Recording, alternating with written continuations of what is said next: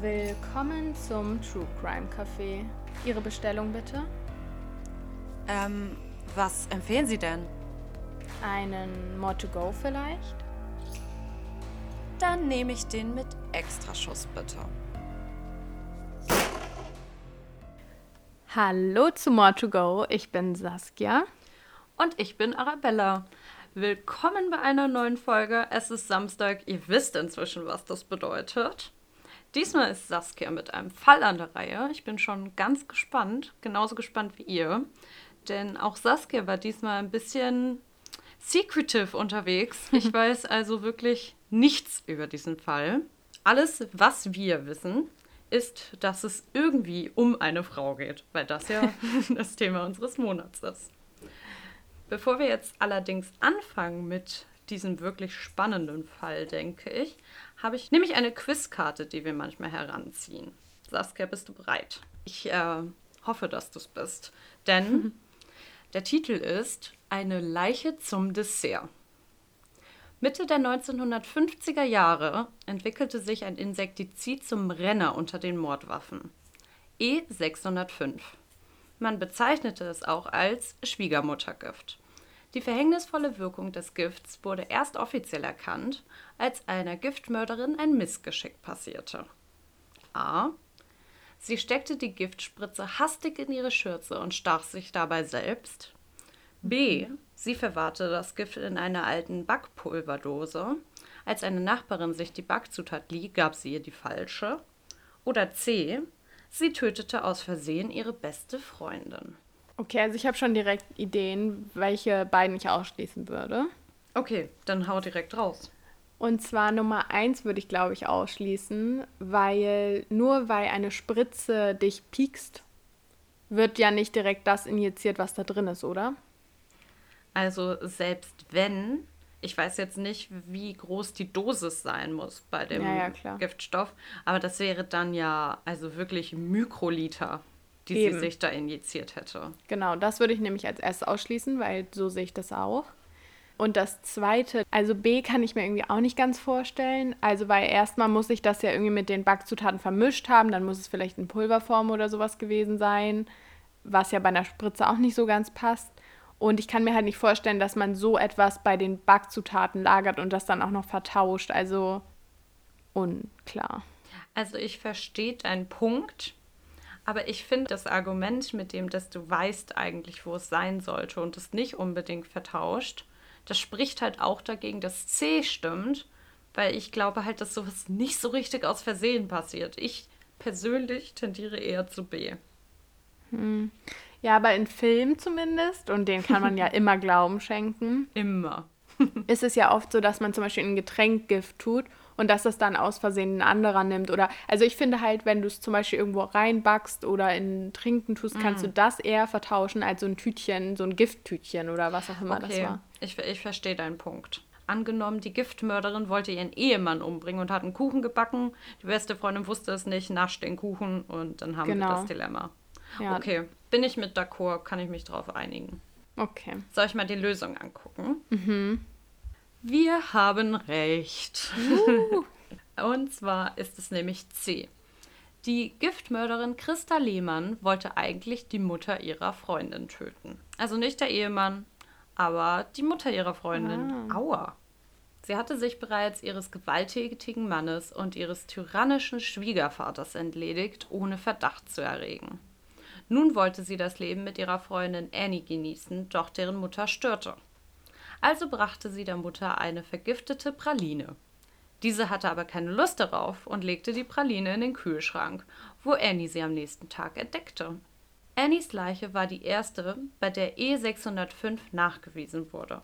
Später wurde das bis dahin farb- und geruchsneutrale Gift mit einem starken Knoblauchgeruch versehen und eingefärbt. Aber erst seit 2001 ist es in der EU offiziell verboten. Mm, interesting, okay. Krass, aber dann hat sie ja wirklich absolut nicht das erreicht, was sie wollte, sondern genau das Gegenteil. Ja, aber es war genauso, wie wir uns gedacht haben eigentlich, nur mit anderen Personen. Ja, das stimmt. Ich bin schon richtig gespannt, wenn wir irgendwann mal das Thema Giftmorde machen. Ich habe da richtig Lust drauf. Ich glaube, da gibt es ganz furchtbare Fälle, wo auch vielleicht sogar so eine Verwechslung passiert. Ja, das kann ich mir auch sehr, sehr gut vorstellen. Ich bin gespannt. Aber weißt du, worauf ich noch gespannter bin? Nein. Auf deinen Fall. Was für ein Übergang. Ja, ich kann gerne mit meinem Fall starten. Und zwar geht es heute um Catherine Knight. Und dieser Fall zeigte mir, dass Frauen genauso grausam sein können wie Männer. Spätestens am Ende meines Falles werdet ihr wissen, worauf ich hinaus will. Arabella habe ich schon einen kleinen Tipp gegeben. Mhm. Für meinen Fall heute geht es auf einen Kontinent, von dem wir bis jetzt, glaube ich, noch gar keinen Fall behandelt haben. Und zwar nach Australien, genauer gesagt New South Wales im Südosten des Landes. Hatten wir Australien schon? Nee, ne? Nee, ich glaube, wir hatten tatsächlich nur Europa und Amerika bis jetzt. Ja. Denn dort kam Catherine May Knight am 24. Oktober 1955, nur wenige Minuten nach ihrer Zwillingsschwester Joy, auf die Welt. Und schon seit ihrer Geburt sollte für Catherine alles ein wenig anders sein, ein wenig komplizierter werden. Zum einen war sie das Ergebnis aus einer Affäre zwischen ihrer Mutter Barbara Rugen und ihrem Vater Ken Knight. Ihre Mutter hatte bereits vier Söhne und lernte Ken als eine Arbeitskollegen ihres Mannes kennen. Zusammen mit Ken bekam sie dann noch einen weiteren Sohn und einige Jahre nach der Geburt der Zwillingsmädchen kam noch ein Sohn in die Familie. Also wuchsen Catherine und Joy insgesamt mit sechs Brüdern auf. Und leider war die Kindheit dieser insgesamt acht Kinder und auch die Ehe zwischen Barbara und Ken nicht wie im Bilderbuche. Vielmehr das Gegenteil. So war Ken sehr, sehr brutal und gewaltsam gegenüber seiner Frau und seinen Kindern.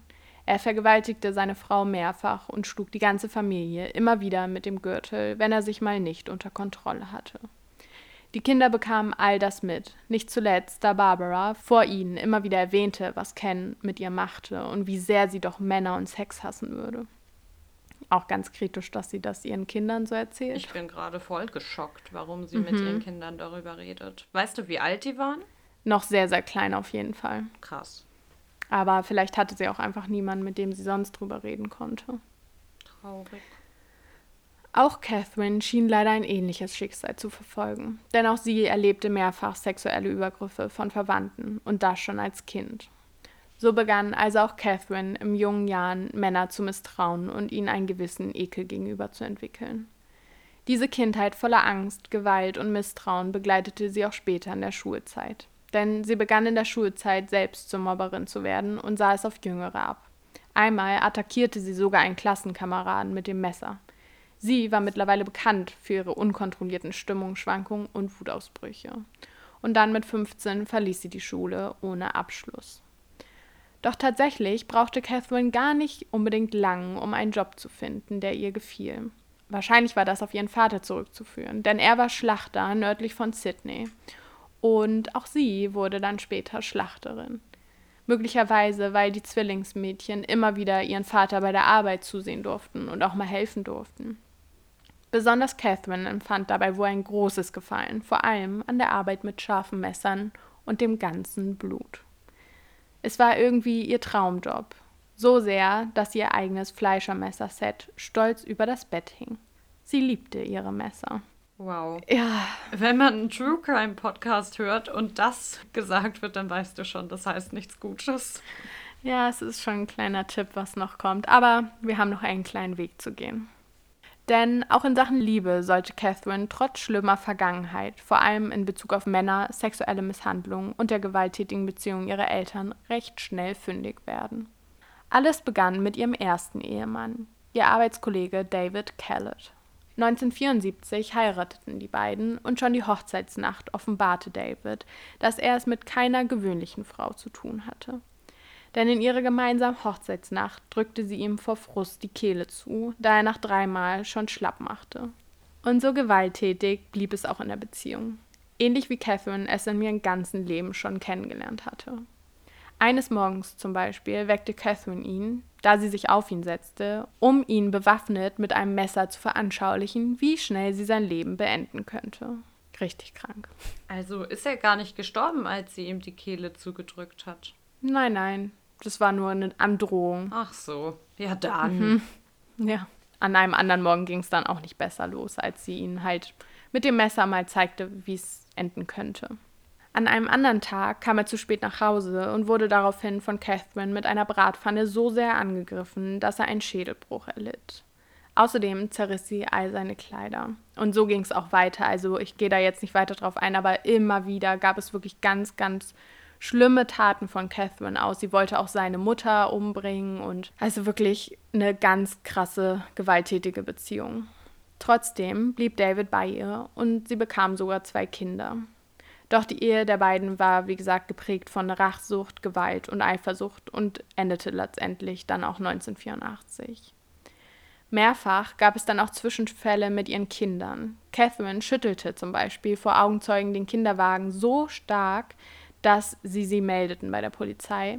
Und einmal legte sie dann sogar ihre Tochter auf einem Bahngleis ab, was dann zum Glück schnell entdeckt wurde, sodass nichts passiert ist. Das Kind konnte dann also gerettet werden und auch Catherine bekam Hilfe und wurde in eine Klinik eingewiesen und eine postpartale Depression wurde diagnostiziert. Das, was sie gemacht hat, ist nicht typisch für diese Depression, will ich nur einmal noch sagen, aber das wurde halt behandelt und festgestellt, diese Depression. Doch so wirklich besser lief danach nichts. Man verfolgte auch nicht wirklich, wie es den Kindern erging, also die kamen zurück zu ihr. Im Juni 1988 bekam Catherine dann zusammen mit einem neuen Mann, und zwar David Saunders, ihre dritte Tochter. Doch auch in dieser Beziehung verhielt sich Catherine nicht nur auffällig, sondern auch höchst gewalttätig. Eines Tages kam es zum Beispiel dazu, dass sie David zeigen wollte, was passiere, wenn er fremd ginge. Sie war extrem eifersüchtig. Und jetzt, Arabella, müssen wir kurz stark sein. Okay. Und zwar ging sie zum Hund von David, welcher erst acht Wochen alt war, und schnitt ihm vor den Augen ihres Freundes die Kehle durch. Nein. Ja, einfach um ihnen zu zeigen, was passieren würde, wenn er sie verlassen würde. Ach nö. Mhm. Und es gab sogar ein Foto, wie der Hund aussah. Er war sehr süß. ja, und leider ging es auch nicht weniger harmlos weiter, denn irgendwann rammte sie dann sogar Saunders selbst eine Schere in den Bauch und zerschnitt alle Klamotten, die er am Körper trug. Und nein, auch dabei ist er nicht gestorben. Ich weiß auch nicht, wie sie damit immer durchgekommen ist. Aber zum Glück endete dann auch diese Beziehung lebend beiderseits. Und so kam es dann 1990 zur dritten Beziehung, und zwar mit John Chillingworth, einem ehemaligen Arbeitskollegen. Mit ihm bekam sie 1991 einen weiteren Sohn. Diese Beziehung war tatsächlich einer der einzigen Beziehungen, die Catherine ohne Gewalt erlebte bzw. führte. Doch trotzdem trennten sich die Wege der beiden, als er herausfand, dass Catherine seit vielen Monaten eine Affäre mit einem Mann namens John Price führte. Und jetzt geht's richtig los. Denn genau in dieser Beziehung mit John Price sollte sich das Verhalten von Catherine dann in die Unvorstellbarkeit steigern. Die Beziehung begann zwar recht harmlos, doch als Price sich weigerte, sie zu heiraten und sie dann auch noch aus dem Haus warf, kam es immer wieder zu heftigen Streits.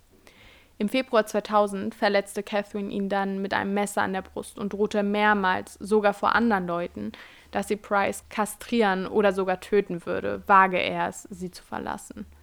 Also Zitat war dann, If you leave me, I will cut your balls out. Ja, also es ist wirklich Gewalt durchzogen ihre, ihr ganzes Leben. Am 29. Februar zeigte Price Catherine dann endgültig bei der Polizei an, da sie gedroht habe, ihm den Penis abzutrennen. Im gleichen Zuge warnte er seine Kollegen und Freunde, dass wenn er morgen nicht zu erreichen wäre, Catherine ihn getötet hätte. Also, dass er das schon weiß und anderen Leuten sagt, mhm. sagt ganz, ganz viel aus. Er hatte wohl auch unfassbar Angst vor ihr. Zu Recht. Ja, Trotz deren Bedenken, also von den Kollegen und Freunden, kehrte er an diesem Abend zu ihr zurück. Ein großer Fehler, wie sich gleich herausstellen wird. Als Catherine nämlich zu Hause auf Price traf, schien erstmal diese nicht gerade harmlose Auseinandersetzung von morgen schon wieder vergessen. Also auch seinerseits, denn zumindest schliefen Price und Catherine in dieser Nacht nicht nur im gleichen Bett, sondern sie schliefen auch nochmal miteinander. Price war dann danach eingeschlafen und das war wohl der Moment, wo Catherine dachte, jetzt könnte sie endlich ihren wahnsinnigen Plan ausüben. An dieser Stelle will ich den anfänglichen Tathergang durch die Augen eines Ermittlers des Falles ungefähr wiedergeben. Also ist jetzt natürlich auch ein bisschen frei übersetzt von mir. Ich weiß noch, als ich den Flur entlang ging und auf Schulterhöhe waren die Wände voll mit Blutspritzern. Für mich galt jeder Spritzer einer Attacke. Er hat absolut um sein Leben gekämpft. Der Typ hatte gerade noch Sex im Bett und als er wach wurde, Stich, Stich, Stich. Also er hat gesagt, Step, Step, Step. Er schaffte es aufzustehen. Man sah arterielle Spritzer auf seinem Bademantel und auf dem Bett. Am Türrahmen war ein blutiger Handabdruck, Blut am nahestehenden Schminktisch und Blut am Lichtschalter. Er scheint versucht zu haben, das Licht noch anzumachen. Und dann ging es weiter, überall, den ganzen Flur entlang, blutige Handabdrücke. Er hatte es fast geschafft. Er hatte bereits die Eingangstür geöffnet. Er hatte es fast geschafft. Aber er hätte es nicht überlebt. Er musste so Angst gehabt haben, so erschrocken gewesen sein, während er versuchte rauszukommen und während er immer wieder von ihr erstochen wurde. Über 37 Mal stach sie auf ihren Partner ein. Dabei traf sie unter anderem beide Lungenflügel, die Leber, den Magen, die Bauchspeicheldrüse, die linke Niere, den Dickdarm und die Aorta von Price. Alles lebenswichtige Organe. Dabei verlor er so viel Blut, dass selbst einige Stunden nach dem Eintreffen der Polizei das Blut noch nicht geronnen war. Oh Gott. Von diesem Tatort gibt es auch Bilder und es ist einfach so unendlich viel Blut, das kannst du dir überhaupt nicht vorstellen. Also es sieht eher aus, so wie ich mir eine Schlachterei vorstellen würde. Ich finde, du hast es schon so beschrieben, dass ich gerade Bilder vor Augen habe, muss ich dir sagen. Ja, und ich habe sie leider auch gesehen, also muss man nicht. Also man kann es auch einfach lassen, sich das anzuschauen. Oh, die Vorstellung ist so schlimm, der arme Mann. Der muss so unfassbar Angst gehabt haben. Und die Schmerzen. Ja, wenn er ja vor allem noch so weit gelaufen ist, dann war er ja auch noch am Leben und hat das wirklich mitbekommen und ist nicht nach dem ersten Stich direkt irgendwie bewusstlos geworden. Ja. Naja, nach dieser Tat verließ dann Catherine scheinbar erstmal noch kurz das Haus, denn zwischen 2.30 Uhr und 2.35 Uhr hob sie zweimal jeweils 500 Dollar an einem Bankautomaten von Prices Konto ab. Aber sie kehrte wieder zurück, nachdem Price dann schon bereits einige Stunden tot war und zerrte ihn vom Flur ins Wohnzimmer und dort sollte ihre Tat dann noch grausamer werden. Ja, es geht noch grausamer. Denn wie sie es schon in ihrem Traumberuf gelernt hatte, begann sie Price feinst säuberlich von Kopf bis Fuß zu häuten. Und kurze Warnung, wer jetzt noch isst oder trinkt oder so etwas nicht hören kann, legt das Essen weg, macht kurz eine Pause oder skippt einfach einige Minuten vor, denn jetzt wird es recht grafisch. Sagte Saskia, nachdem sie gesagt hat, dass sie ihn anfängt zu halten. Sorry, es wird noch schlimmer. Denn sie hatte ja die Haut von Kopf bis Fuß abgetrennt in einem Stück und diese hatte sie dann an einen Fleischehaken in der Tür aufgehängt. Danach trennte sie ihrem toten Lebensgefährten den Kopf ab, wie auch seine Backen und nein, damit sind nicht die im Gesicht gemeint. Nachdem sie dann also mehrere Körperteile von Price abgetrennt hatte, ging sie damit in einen Raum, den man an dieser Stelle als allerletztes hören möchte. In die Küche. In die Küche, ja, leider in die Küche. Dort bereitete sie mitten in der späten Nacht leider nicht nur Gemüse zu, sondern auch Teile der Leiche. Also sie hat wirklich ein richtiges Gericht geschaffen. Und aus diesem entstandenen Gericht stellte sie ihrem Sohn und ihrer Tochter dann das Essen bereit für den nächsten Tag. Was? Es ist so krank. Oh Gott. Ein Stück Fleisch warf sie aus unerkenntlichen Gründen raus auf den Rasen, was man später auch noch fand. Ja, auch dazu gibt es scheinbar leider Fotos, die ich gesehen habe. Also ich hoffe, dass es Fake-Fotos waren, aber es ist immer wieder aufgetaucht, genau das gleiche Gericht und ja. Ich will jetzt auf jeden Fall nicht noch weiter in die expliziten Details eintauchen, denn spätestens zu dem Zeitpunkt der Recherche war mir wirklich schon extrem übel und ich dachte, das will ich euch dann lieber ersparen. Was man als gute Nachricht sagen kann, die Kinder kamen zum Glück nicht dazu, diese Mahlzeit von ihrer Mutter zubereitet zu essen. Nach dieser Horrornacht rief dann am 1. März ein Nachbar die Polizei an. Sie hatten nämlich gesehen, dass das Auto von Price noch immer in der Einfahrt stand und als sie klingeln wollten, sahen sie Blut am Türgriff. Sie waren ja schließlich von ihm gewarnt worden, was passieren könnte. Und so traf gegen 8 Uhr morgens die Polizei ein, und als sie das Haus von Catherine betraten, fanden sie ein verstörendes Bild vor.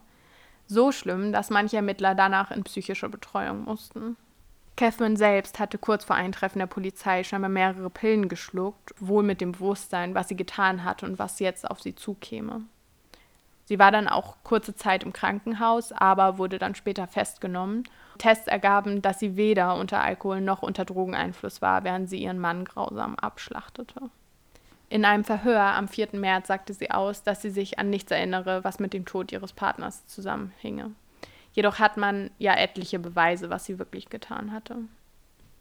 Am 15. Oktober wurde nur wenige Tage vor ihrem 46. Geburtstag über die Mordanklage entschieden, und zwar im Geschworenengericht in Newcastle in Südwales.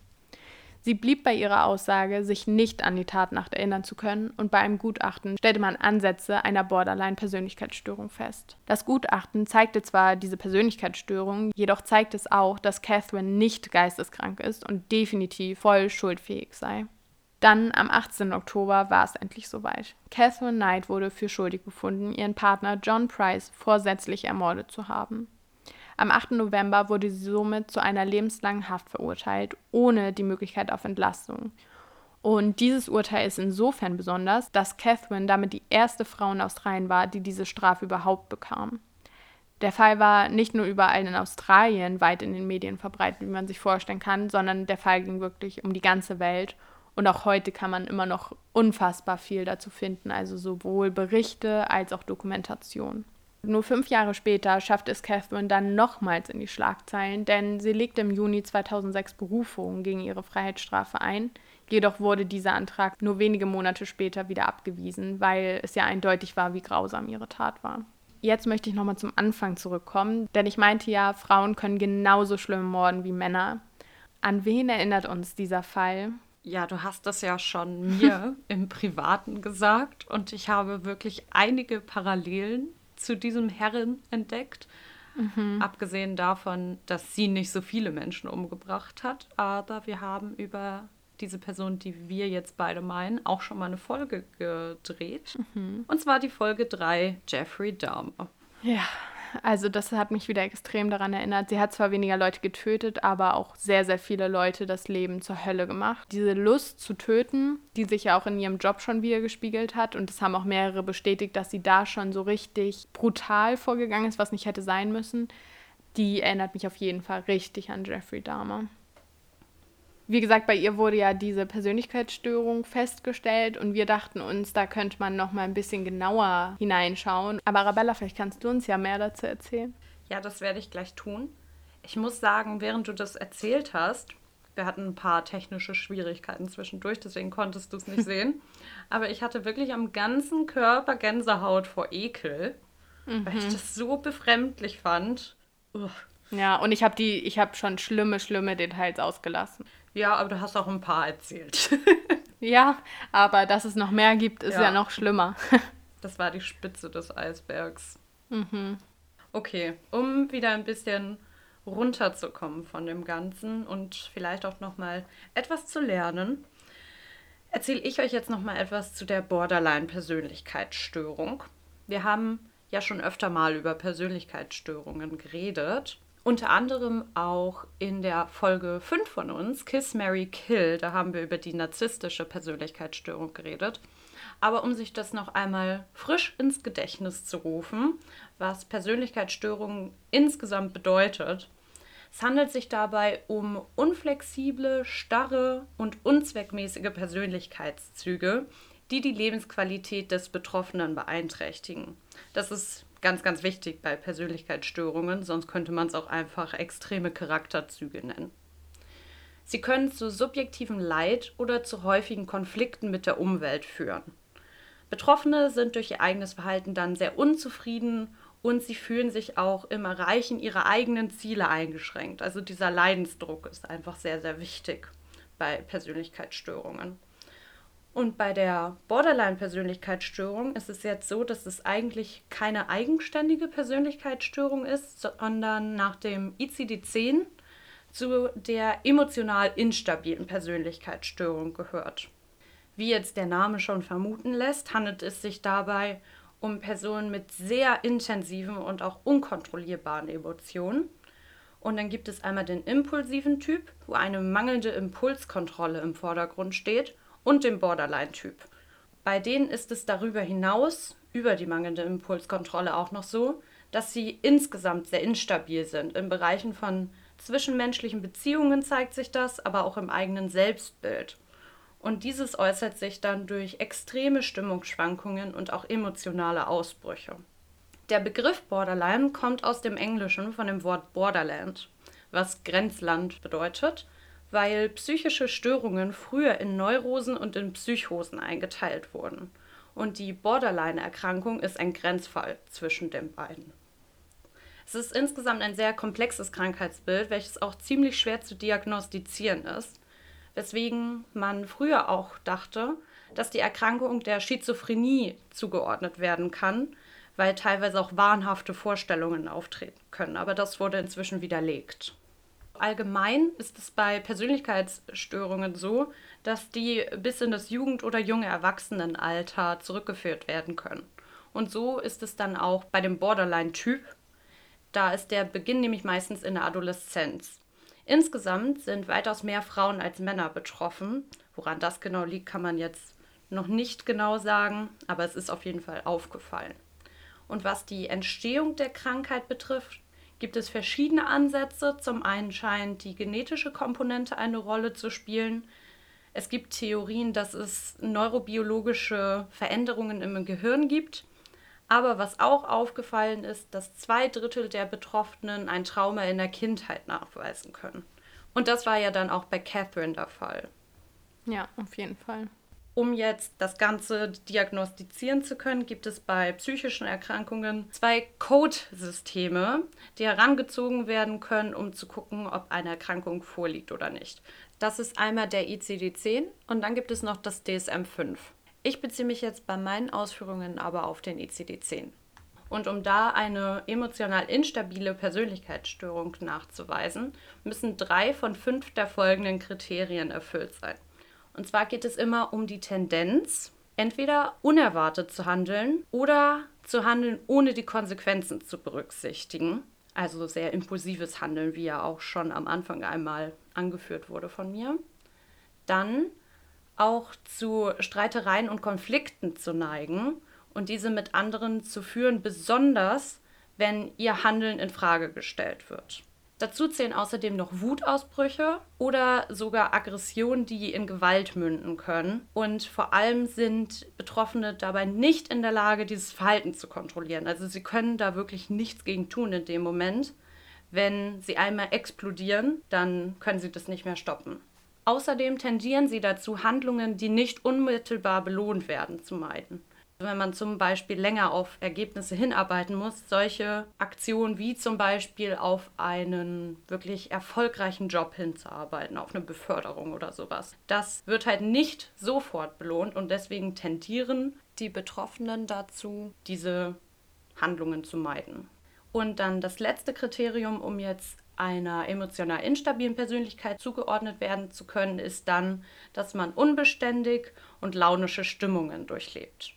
Um die Diagnose eines Borderline-Typus zu stellen, müssen jetzt noch weitere Kriterien erfüllt werden. Es tritt häufig ein Gefühl von innerer Leere auf. Die Menschen empfinden dann wirklich eigentlich nichts. Und wozu das führt, werde ich gleich nochmal genauer erzählen. Sie neigen zu intensiven, aber instabilen Beziehungen. Also in dem ersten Moment sind sie wirklich wie schockverliebt und dann passiert eine Kleinigkeit und sofort bricht das ganze Kartenhaus zusammen. Patienten vom Borderline-Typ neigen auch dazu, sich übertrieben zu bemühen, nicht verlassen zu werden, aber haben gleichzeitig Angst vor emotionaler Nähe. Diese Ambivalenz ist sowas, was sich durch das ganze Persönlichkeitsbild zieht. Und sie sind sich auch extrem unsicher, was die eigene Identität betrifft, was das Selbstbild betrifft, aber sogar Ziele und innere Präferenzen. Das kann dann sogar so weit führen, dass sie sich nicht mal im Klaren sind, welcher sexuellen Identität sie sich jetzt zugehörig fühlen. Zu guter Letzt, was auch noch eine wichtige Rolle spielt, was glaube ich jeder irgendwie so von Anfang an mit Borderline-Patienten verbindet, ist die wiederholte Drohung oder die Handlung der Selbstbeschädigung. Genau, das ist ja jetzt erstmal ziemlich trocken gewesen. Deswegen einmal, wie äußert sich das jetzt wirklich bei Patienten der Borderline-Persönlichkeitsstörung? Also sie haben eine gestörte Emotionsregulation. Das heißt, so eine Achterbahnfahrt der Gefühle, was man ja öfter mal gehört hat, das trifft auf jeden Fall auf diese Leute zu. Sie sind sehr sensibel auch auf äußere Einflüsse und reagieren dann sehr, sehr stark und plötzlich auch auf kleine Reize. Patienten tendieren dazu, schwarz-weiß zu denken und haben einfach insgesamt sehr extreme Stimmungen. Außerdem kommt es ja zu einer Impulskontrollstörung. Warum ist nicht ganz geklärt im Augen der Patienten, aber sie empfinden unangenehme Spannungszustände im Körper und die müssen sie irgendwie lösen für sie. Aber da sie ihre Emotionen nicht gut regulieren können, wissen sie sich häufig nicht anders zu helfen, als sich selbst zu verletzen, um sich selbst zu spüren und diese Anspannung zu entlasten. Die Selbstverletzung führt dann meistens zu einem suchtähnlichen, euphorisierenden Kick und macht dann dementsprechend auch noch süchtig. Und das führt wiederum zu einer negativen Verstärkung, was bedeutet, dass die Wirkung irgendwann nachlässt, wenn man sich zum Beispiel ritzt. Triggerwarnung an dieser Stelle. Dadurch, dass die Wirkung nachlässt, tendieren dann diese Leute dazu, sich häufiger oder tiefer zu ritzen. Oder sich sogar zu verbrennen in Form von Zigarettenausdrücken auf der eigenen Haut. Also solche Sachen treten ganz, ganz oft bei diesen Patienten auf, was finde ich auch nochmal diese Hilflosigkeit, die sie ihren Emotionen gegenüber empfinden, nochmal verdeutlicht. Ja. Wie man Spannungszustände außerdem entlasten kann, wenn man an einer Borderline-Persönlichkeitsstörung leidet, wäre ein Hochrisikoverhalten, Essanfälle, aber auch Alkoholexzesse und anderweitiger Drogenkonsum. Dieses Verhalten, gekoppelt mit der mangelnden Emotionsregulation, kann dann sogar zu Selbstmordgedanken und Selbstmordversuchen führen. Das ist jetzt natürlich der extremste Fall, aber es kann leider auch auftreten. Und wenn man das jetzt alles hört, dann denkt man sicher schon, dass die Person es ziemlich schwer im Alltag hat und das zeigt sich dann auch in den Beziehungen, die sie führen. Wie ich ja schon meinte, eines der Kriterien ist intensive, aber sehr kurzweilige Beziehungen. Und genau so ist es dann tatsächlich auch. Ihre Beziehungen sind sehr chaotisch, aber auch intensiv. Sie sind so ein bisschen in einem inneren Zwiespalt konstant, weil sie ja zum einen Angst haben, alleine zu sein, aber auf der anderen Seite wollen sie auch niemanden an sich ranlassen. Und das ist für beide Parteien dann ein enormer Leidensdruck. Ein typisches Borderline-Verhalten ist es, dass man den anderen Menschen zunächst wirklich idealisiert und man sieht keinen Makel, aber bei der geringsten Enttäuschung kann man der Person gar nichts mehr abgewinnen. Dann zu guter Letzt gibt es natürlich auch noch Begleiterkrankungen, die auftreten können, die sich hier auch schon angedeutet haben. Durch diese Essanfälle zur Entlastung dieser Spannungszustände kann es dementsprechend auch zu Anorexie oder Bulimie führen. Es können Angststörungen auftreten, Zwangsstörungen, aber auch depressive Episoden, bis hin zu einem Prozess der Dissoziation heißt. Das bedeutet, dass man sich von dem Körper so ein bisschen abtrennt. Und das kann dazu führen, dass sie entweder keine Schmerzen mehr empfinden oder sogar ein Teil des Körpers gelähmt ist, weil sie sich so abgespalten haben von ihrer äußeren Hülle. Zum anderen kann es auch zu einer Derealisation kommen. Das bedeutet, dass die Umwelt fremd wirkt und irgendwie alles nicht real auf sie erscheint. Das sind jetzt Extremformen, die dabei auftreten können. Aber es gibt natürlich auch Therapieansätze, um es nicht so weit kommen zu lassen. Dass es weder zur Dissoziation noch zur Derealisation als auch zur Suizidalität kommt. Und zwar steht da die Psychotherapie im Vordergrund.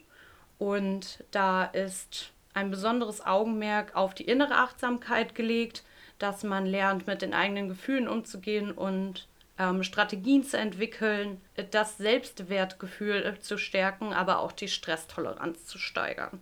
Ich finde es unglaublich, wie intensiv das auf Catherine Knight passt. Also ich finde, man erkennt ganz, ganz viele von den Symptomen wieder, zum Beispiel ihre extremen Wutausbrüche und extremen Stimmungsschwankungen. Ich habe ja in der Recherche noch viel, viel mehr gesehen und gehört und da wurde auch immer wieder von ihr gesagt, dass sie halt extrem impulsiv gehandelt hat, dass sie mal richtig gute Laune hatte und ähm, alles normal auch in der Beziehung war und dann, aber sobald nur die kleinste negative irgendwie Spannung auftrat, ist sie total explodiert.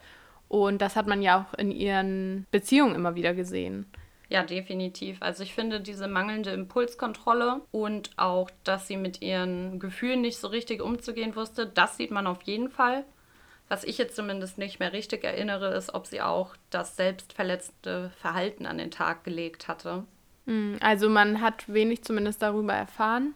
Sie hat ja einmal die Pillen geschluckt, weil sie Angst vor den Konsequenzen ihrer Tat hatte. Mhm. Ob man das jetzt da so einordnen kann, weiß ich nicht. Aber was ich auf jeden Fall auch interessant finde, ist ja, dass sie als schuldfähig eingestuft wurde.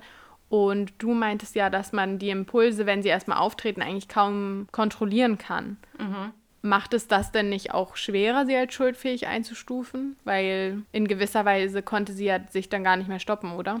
Also bei so einer klassischen Borderline-Erkrankung hast du definitiv recht. Das ist natürlich immer noch mal eine Einzelfallentscheidung. Mhm. Also wie sie sich auch dem Thema gegenüber geäußert hat, ob sie sich im Klaren war, was sie gerade tut in der Tat. Ja, das stimmt. Sie hat sie auch schon vorher ein bisschen geplant sozusagen. Also war es nicht so ganz aus dem Impuls heraus. Ja. Und sie hatte ja auch extrem Spaß an diesem Umgehen mit Leichen oder mit ne, toten Körpern. Und sie hat es ihm ja auch schon Tage vorher angedroht und er war sich ja. eigentlich sicher, dass er sterben wird, wenn er nochmal zurückkehrt. Ja, das stimmt. Aber auf jeden Fall sehr, sehr interessant, was du erzählt hast. Ich finde, man weiß da viel zu wenig insgesamt drüber. Weil für mich war es auch nur dieses Typische, was du meintest, so dass sich Leute selbst verletzen und irgendwie so, ja, extreme Schwankungen ihrer Emotionen und Stimmung haben.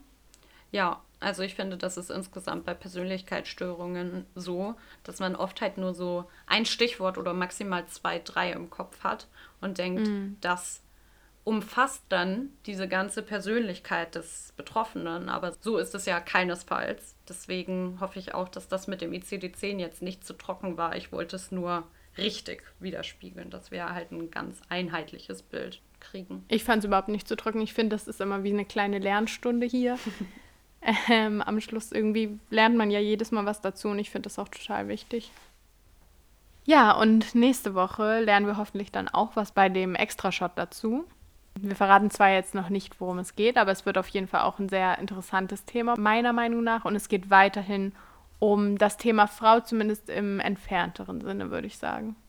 Genau, als kleiner Monatsabschluss. Aber ansonsten fand ich den Fall wirklich spektakulär. Also ich finde, das drückt es ganz gut aus. Ich werde da auch noch länger drüber nachdenken, weil ja, dieses Bild lässt mich immer noch nicht los. Ich habe das Bild der Wohnung gerade vor meinem inneren Auge. Empfehlung, schau es dir nicht wirklich an. Ich hoffe, dass euch der Fall genauso gefallen hat wie mir, dass ihr trotzdem gut schlafen könnt, weil ich mir bei mir nicht ganz so sicher bin, ehrlich gesagt. Und irgendwann auch wieder gut essen könnt. Das ja. war mein viel größeres Problem danach. Prioritäten. genau. Aber ansonsten sehen wir uns nächste Woche Samstag wieder. Macht's gut. Bis dann.